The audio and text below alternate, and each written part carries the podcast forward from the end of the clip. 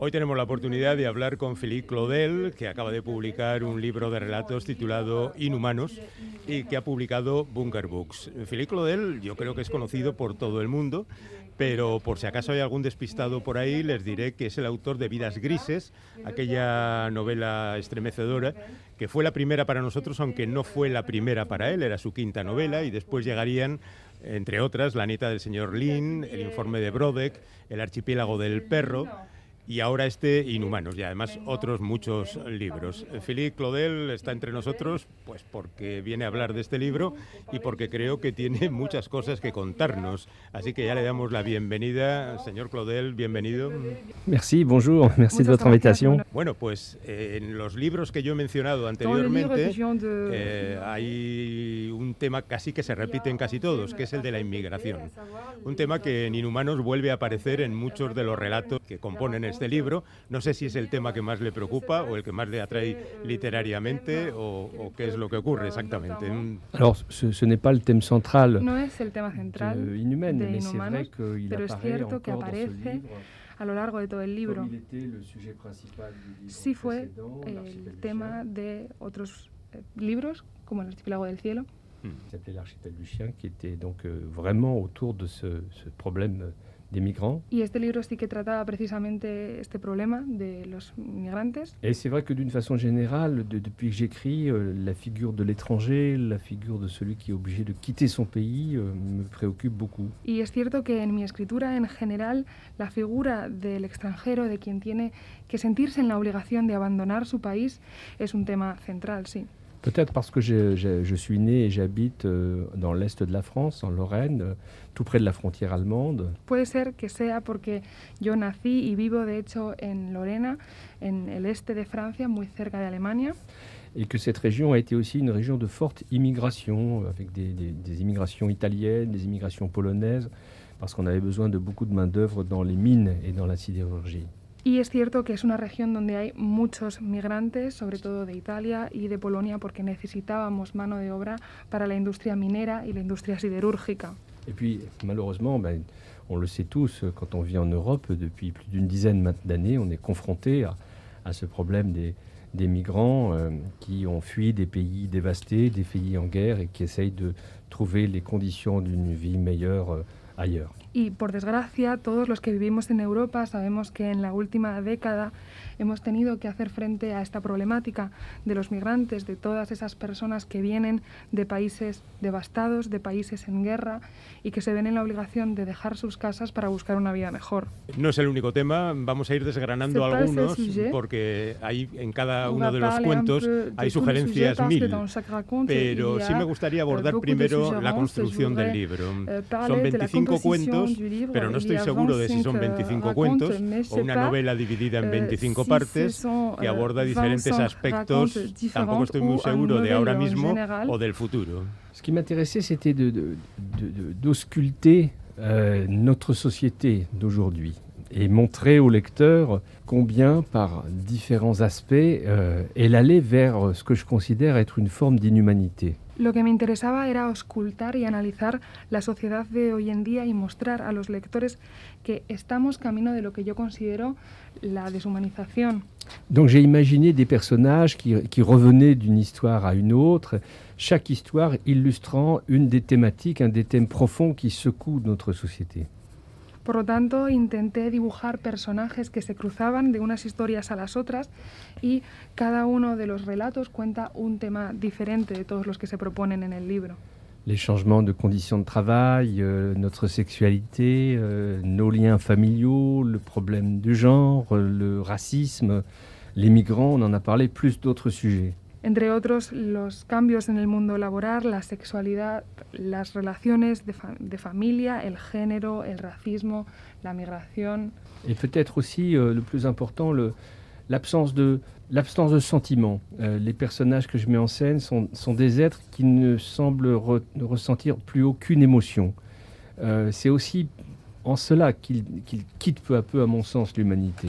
Y también un aspecto clave de esta novela es que los personajes se dibujan prácticamente sin sentimientos. Los personajes parece que no tienen ninguna emoción y es en esa medida en la que se les relata como inhumanos. Bueno, estos inhumanos a veces incluso llegan a reconocer sus propias incapacidades. Y, por ejemplo, hay un político que dice que le maten de una vez porque no quiere seguir con lo suyo. Hay un tipo que decide suicidarse y luego decide cambiar porque eso de suicidarse está muy mal.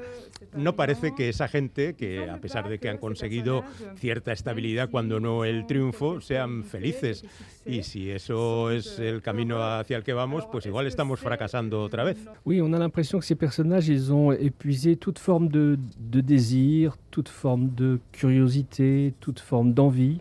Es como si los personajes hubiesen dejado atrás cualquier forma de deseo, de curiosidad, de ganas. Que leur vie désormais est, est totalement vide et, et n'a plus aucun but, n'est soutenue par euh, aucune ambition. Es como si su vida estuviese vacía y ya no tuviese ningún objetivo y no hubiese ninguna ambición dentro de ellos. Ce, ce qui les fait aller vers parfois une, une forme de cruauté extrême euh, par jeu. Y es lo que les mueve hacia una, una forma de crueldad y de crudeza. Et, et même leur, euh, leur, rapport aux autres change, c'est-à-dire que les, les autres n'existent plus ou n'existent à peine. Incluso sus relaciones con el resto de las personas cambian como si los otros personajes no existiesen. Ils ont perdu à la fois euh, tout, tout, sens moral, euh, toute empathie, toute compassion. Es como si hubiesen perdido todo su sentimiento moral, su empatía, su compasión. Euh, même la religion ne leur vient plus en aide puisqu'ils ils ont mis euh, Dieu euh, à vendre leur, euh, par le biais d'une petite annonce.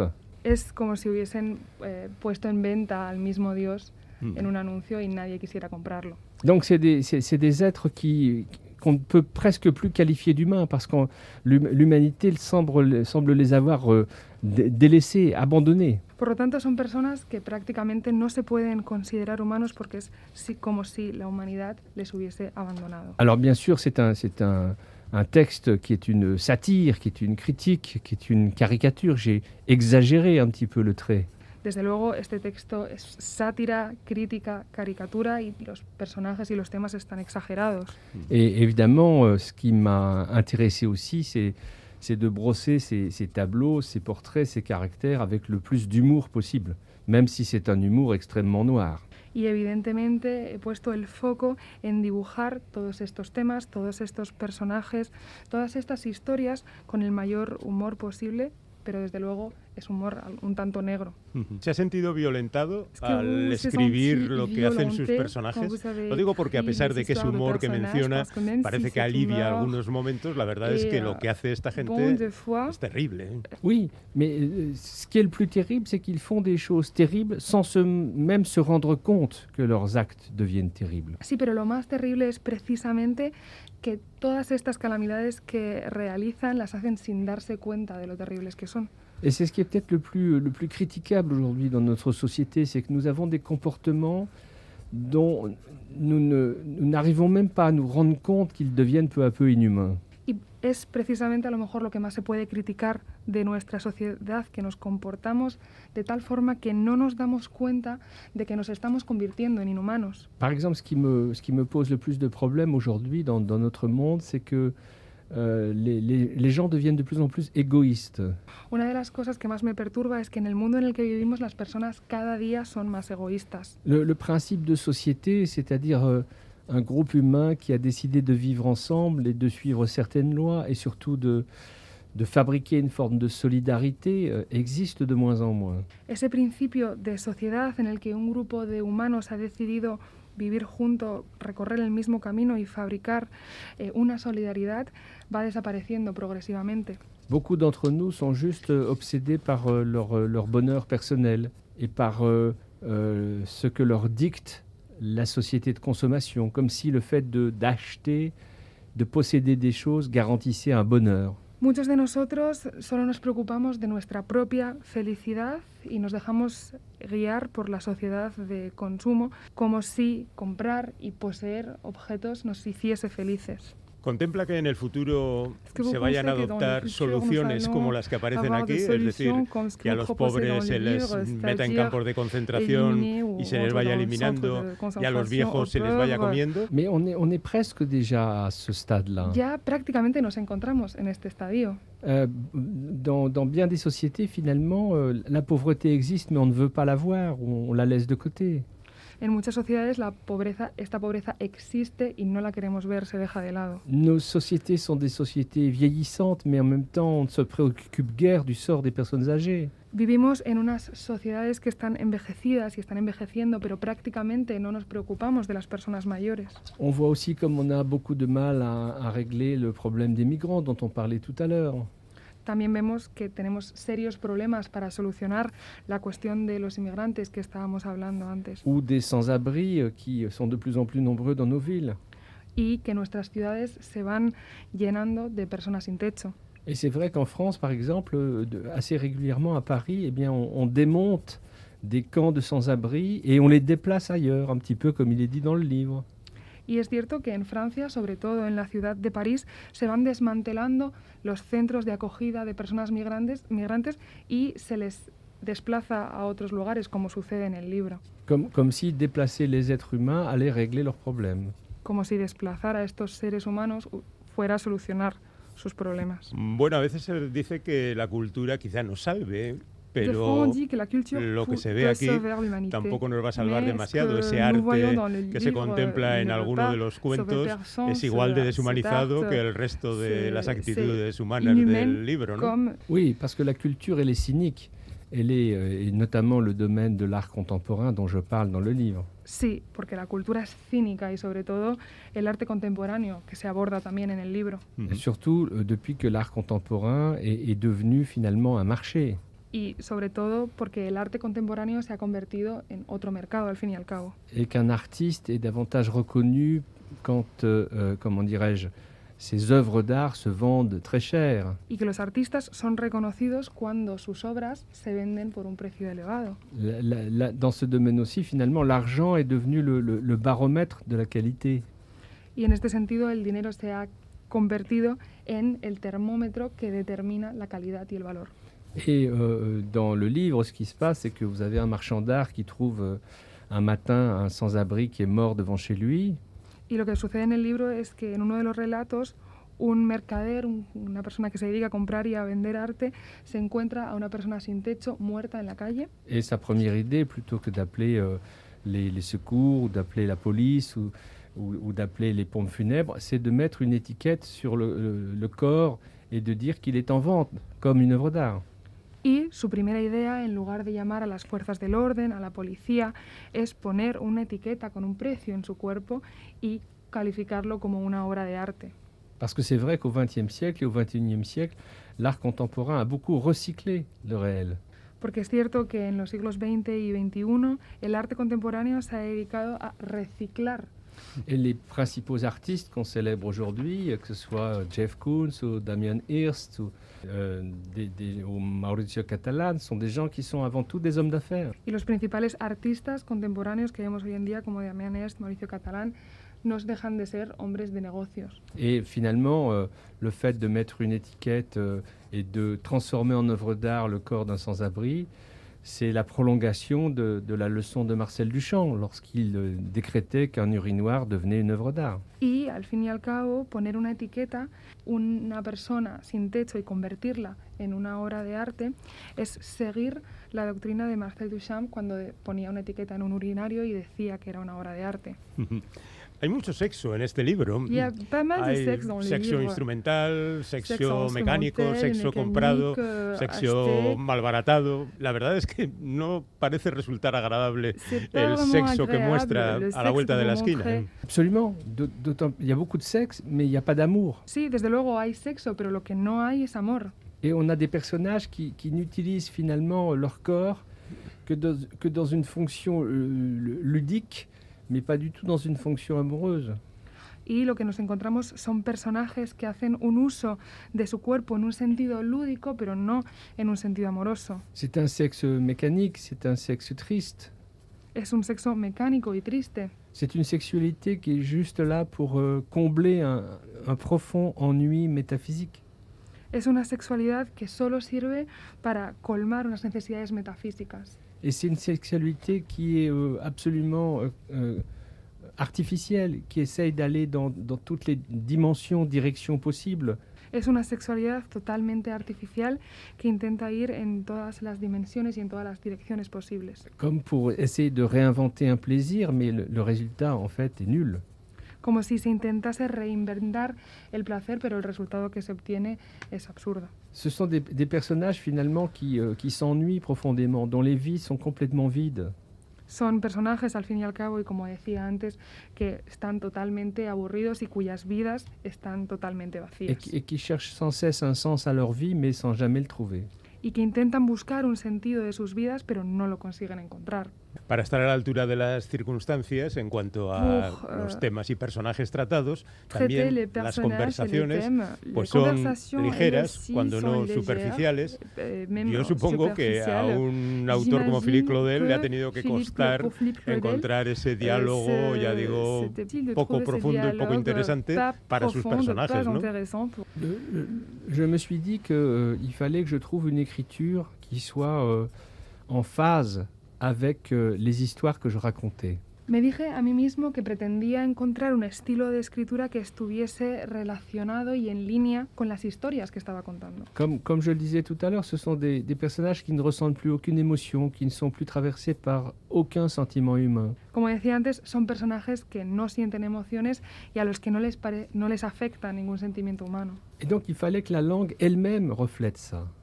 Y por lo tanto, era necesario que la lengua y el lenguaje también reflejasen esto. D'où cette langue très simple, euh, presque simpliste. Y por eso, una lengua tan simple, incluso se podría decir simplista. Euh, des phrases très courtes, un vocabulaire euh, pauvre, Frases cortas, un vocabulario pobre, aucune image, aucune métaphore, sin imágenes ni metáforas, une ponctuation minimaliste una puntuación minimalista et aucun signe de ponctuation qui renvoie à des émotions ou à des questionnements. Y sin signos de puntuación que remitan ni a sentimientos ni a preguntas. On a presque l'impression que la langue est fabriquée par une machine et non plus par un être humain. Es como si tuviésemos la impresión de que esa lengua la hubiese fabricado una máquina y no un ser humano. Et c'est vrai que c'est très loin de, j'allais dire, de, mon, de ma langue naturelle, moi qui aime manier les images, les métaphores, une langue assez baroque. Y es verdad que está muy lejos de mi forma de escribir habitual. Yo que suelo utilizar bastantes imágenes, metáforas y una lengua un poco barroca incluso. Mais comme pour tous les livres que je fais, euh, c'est c'est la thématique du livre, ce sont les personnages qui, qui inventent leur propre style et qui dictent leur propre style. Pero como en todas mis obras anteriores, son los temas y los personajes los que crean y dictan el estilo. Bueno, debo reconocer que al principio sorprende esas frases début, hiperbreves que a veces tienen una, dos, tres phrases, palabras. Très, très, très bref. Mm, Pero al cabo de Très una página ya has encontrado la hilazón de todo mais ello y esa ausencia de puntos, de signos de puntuación, eh, ya te permiten entenderlo fácilmente. on- Pero supongo que ha sido difícil escribirlo. ¿no? Hablando de ese violentar eh, el, el sentido de los eh, personajes, también el sentido de la des escritura le habrá supuesto aussi una especie de reacción extraña. ¿eh? Oui, bien sûr, il fallait trouver cette musique particulière, mais euh, il ne faut pas perdre de vue, euh, et j'aimerais que le lecteur euh, comprenne bien ça, que il, il faut lire ces histoires avec, dans un grand éclat de rire. Sí, efectivamente ha sido necesario encontrar esa música particular, pero no hay que perderle de vista. Y yo creo que el lector se siente acompañado en este sentido que hay que leer las historias con humor. Le livre, il- il n'est pas fait pour euh, déprimer le lecteur, mais pour lui dire de façon humoristique, attention, regardez, on est presque devenu comme ça. On n'est pas encore tout à fait comme ça, mais si on fait pas attention, on va vite devenir comme ça. El libro no pretende deprimir a nadie, pretende, con un toque de humor, poner en guardia al lector y decirle que casi nos hemos convertido en ello, no hemos llegado al punto en el que nos encontramos en la novela, pero si seguimos así, vamos por ese camino y muy rápidamente. La verdad es que los temas son infinitos, son 25 cuentos y Les en temps cada cuento hay un euh, montón de sugerencias. chaque pero raconte, tenemos y que a ir terminando. thèmes, Mm, Terminamos con Inhumanos y aunque esto siempre sea un poco molesto para el autor, le preguntamos qué es lo euh, siguiente. va Je, je suis comme euh, euh, beaucoup d'êtres humains aujourd'hui, de femmes et d'hommes, Je suis dans une espèce de- d'état d'esprit d'attente. Pues mira, como muchísimas personas hoy en día, mujeres y hombres, me encuentro en una situación un poco de alerta y de espera.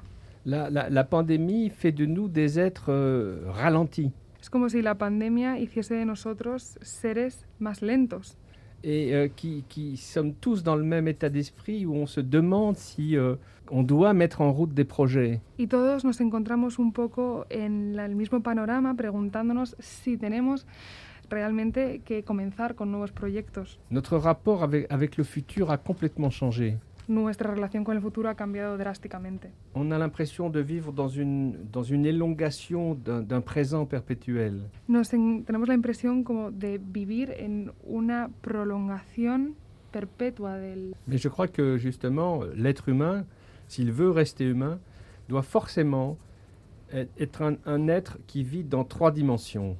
Pero yo creo que el ser humano, si queremos seguir siendo humanos, tenemos que vivir en tres dimensiones. La mémoire, La memoria, la conscience d'être ici et maintenant, la conciencia de estar aquí y ahora et la projection dans un lendemain. y la proyección hacia el mañana. Et je crois qu'aujourd'hui, dans cette situation particulière, on doit vraiment se souvenir de ça, que nous sommes des êtres qui avons besoin de nous projeter dans un lendemain.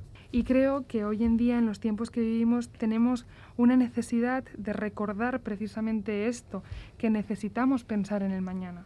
Donc, euh, haut les cœurs et ne baissons pas les bras.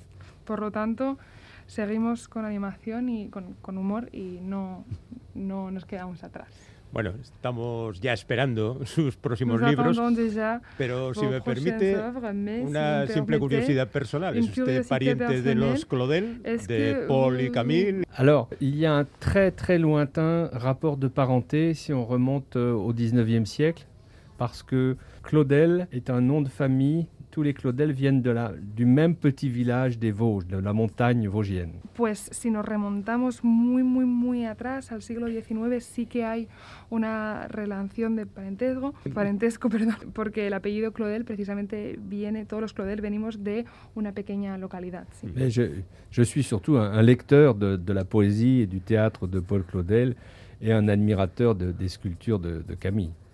Y yo mismo también soy un lector aficionado de la poesía y del teatro de Paul y de la pintura de Camille. sí. Philippe Claudel ahora presenta Inhumanos, tienen ahí sus Philippe libros Claudel, anteriores, son todos magníficos, deberían leerlos. A través de esta entrevista seguramente habrán sacado ya la conclusión de que, merece mucho la pena leer a este hombre y la verdad es que estamos encantados de haber charlado con él, un auténtico Et placer. Venga cuando quiera. Merci beaucoup, merci.